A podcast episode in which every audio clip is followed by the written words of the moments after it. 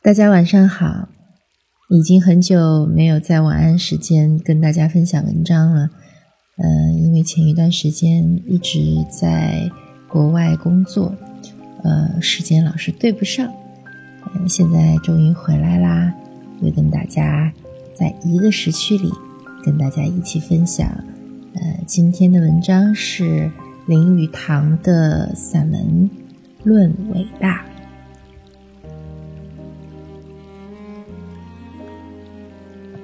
论伟大，大自然本身始终是一间疗养院。它如果不能治愈别的疾病，至少能够治愈人类狂妄自大的病。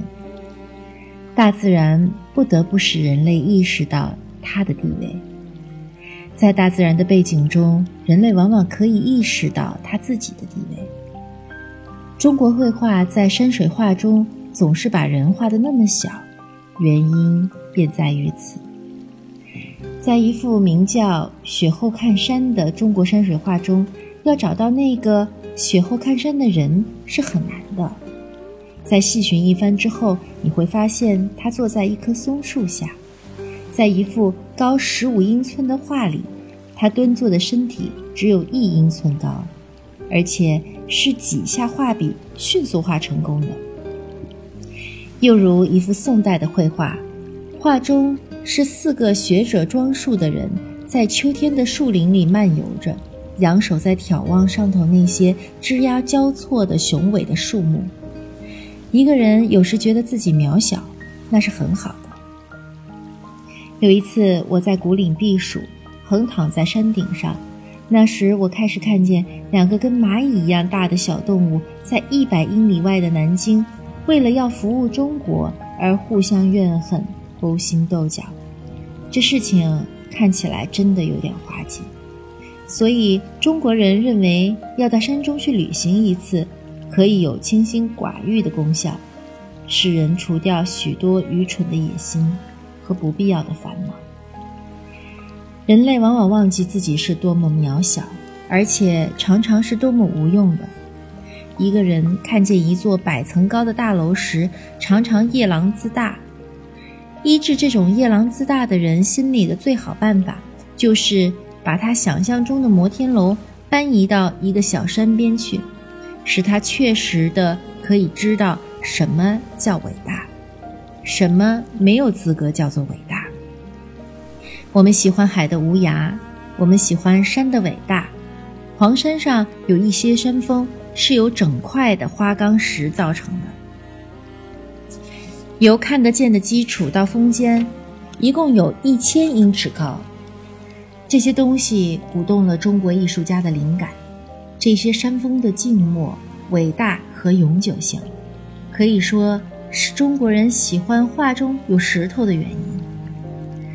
一个人从未旅行过黄山之前，是不易相信世间有这么伟大的石头的。有一些黄山派的画家从这些静默的花岗石山峰得到了他们的灵感。另一方面，一个人如果和自然界伟大的东西发生联系，他的心真正变得伟大起来。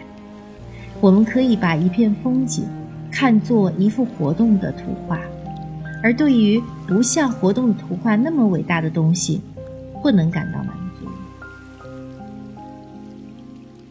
我们可以把一片风景看作一幅活动的图画，而对于不像活动图画那么伟大的东西，不能感到满足。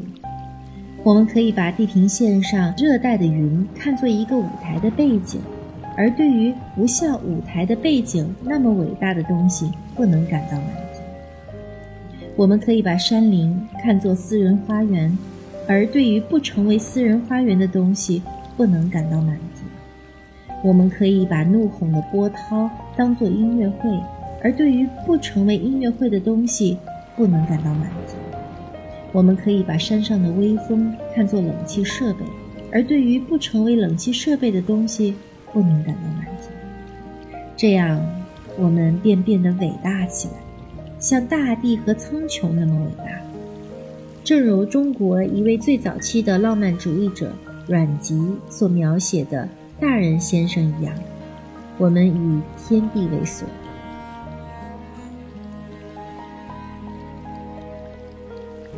我一生所看见的最美妙的奇观，是一晚在印度洋上出现的，那真伟大。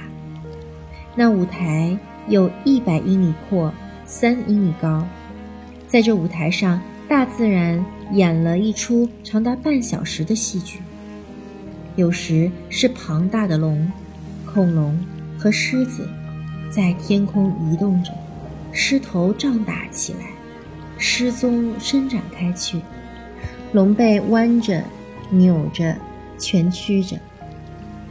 有时是一对对穿着白色制服的兵士，穿着灰色制服的兵士和配着金黄色肩章的军官踏步前进，发生战斗，最后退却了。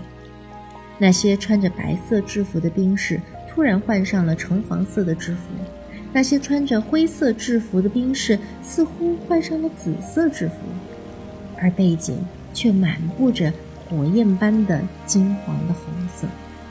后来，大自然的舞台技师把灯光渐渐弄暗时，那紫色军把那橙黄色军征服了、吞没了，变成更深的红紫色和灰色。在最后五分钟里，表现着一片不可言状的悲剧和黑暗的灾难的奇观。然后，所有的光线才消灭了去。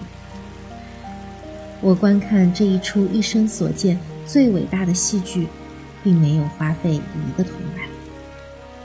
此外，还有静默的山，那种静默是有治病的功效的。那些静默的山峰。静默的石头，静默的树木，一切是静默而雄伟的。每座做围绕之状的家山都是疗养院。一个人像婴孩那样偎依在他的怀中时，是觉得很舒服的。我不相信基督教科学，可我却相信那些伟大的老树和山中圣地的精神治疗力量。这些东西不是要治疗一根折断了的肩骨。或一块受传染的皮肤，而是要治疗肉体上的野心和灵魂上的疾病、盗窃病、狂妄自大病、自我中心病、精神上的口臭病、债券病、证券病、统治他人的病、战争神经病、技师神经病、狭嫌、怨恨、社交上的展览欲。一般的糊涂，以及各色各样道德上的不调和。嗯，好啦，今天的文章就分享到这儿了。嗯，祝大家晚安。嗯，也祝大家嗯能够多走到自然里，啊，体会自然的伟大，然后感受我们的烦恼都是小小的。天地是宽宽的。晚安，好梦。